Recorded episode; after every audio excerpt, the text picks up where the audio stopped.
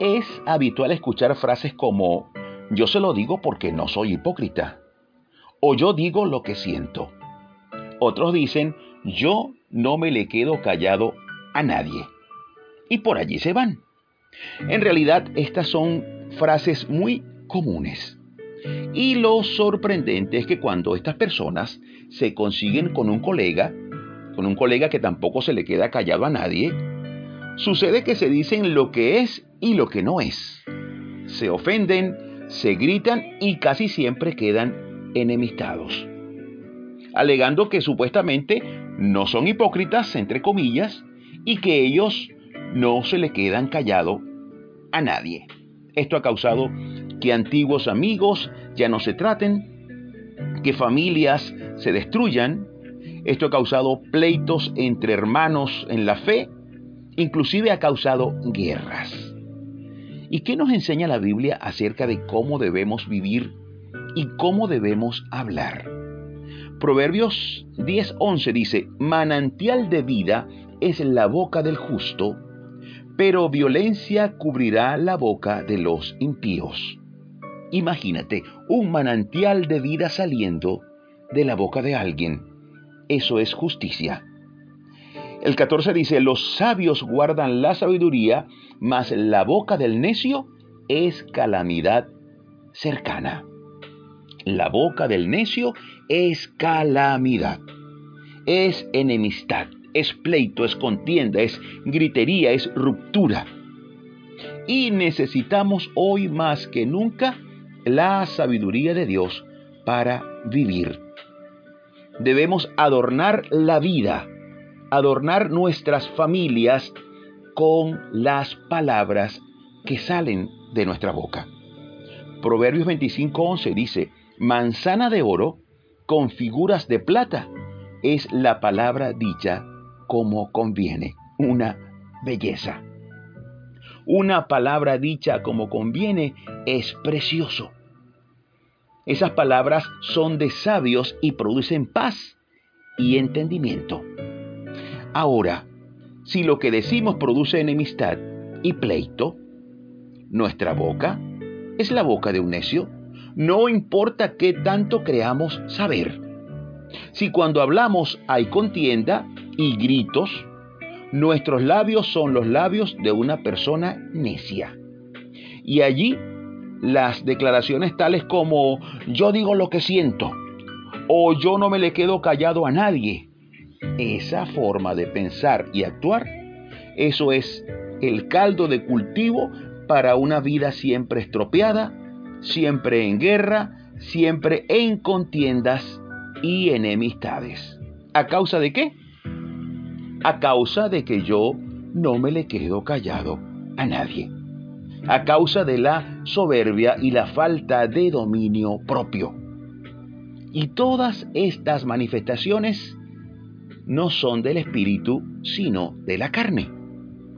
La carta a los Gálatas capítulo 5 hace referencia a las enemistades, a los pleitos, celos, iras, contiendas, disensiones, Todas estas, eh, la carta las define como obras de la carne.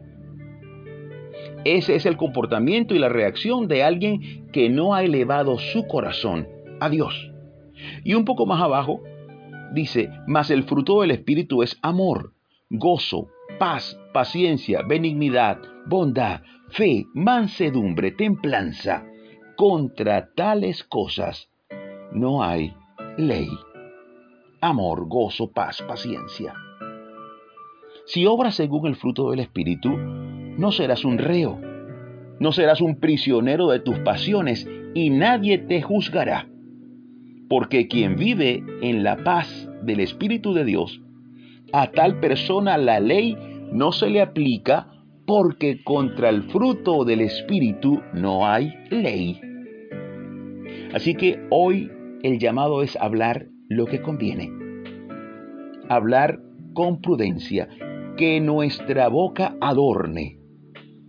Donde lleguemos, donde hablemos, que nuestra boca sea un adorno, que lo que digamos sea para bendición. Pregúntate sinceramente, ¿cómo te gustaría ser tratado?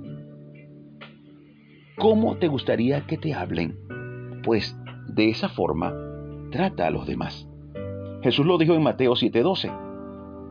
Así que todas las cosas que queráis que los hombres hagan con vosotros, así también haced vosotros con ellos, porque esto es la ley y los profetas.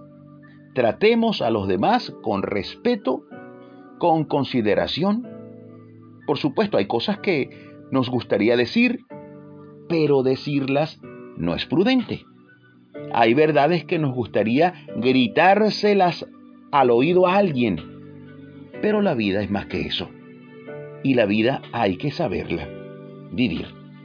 Como nos dice el apóstol Pablo en Romanos 12, 18, en cuanto dependa de ti, estad en paz con todos los hombres. Quisiera que elevemos nuestro espíritu en una oración. Vamos a pedirle a Dios que nos ayude. Repite por favor después de mí estas palabras. Señor Jesús, hoy clamo a ti. A ti que nos dejaste tu paz y el mejor ejemplo de mansedumbre que pueda existir. Ven en mi auxilio. Ayúdame a callar. Ayúdame a hablar lo correcto. Que yo guarde silencio cuando no sea prudente hablar. Y ayúdame a hacerlo de la manera correcta. Que mis palabras sean manzanas de oro con figuras de plata. Que mi boca sea tu boca y que mis labios articulen palabras de vida y de entendimiento. Renueva mi mente con tu Santo Espíritu y dame, Señor, una vida nueva. Anótame en tu libro de la vida y ayúdame a serte fiel siempre. Amén y amén. Deseo cerrar con un precioso proverbio que dice, aún el necio cuando calla es tomado por sabio. Dios te bendiga ricamente. Si deseas comunicarte conmigo, puedes escribir a mi correo imerenarvaez.gmail.com Me despido súper agradecido con Dios porque nos permite seguir aquí dando pisadas de fe junto a ti. Hasta la próxima, Dios mediante.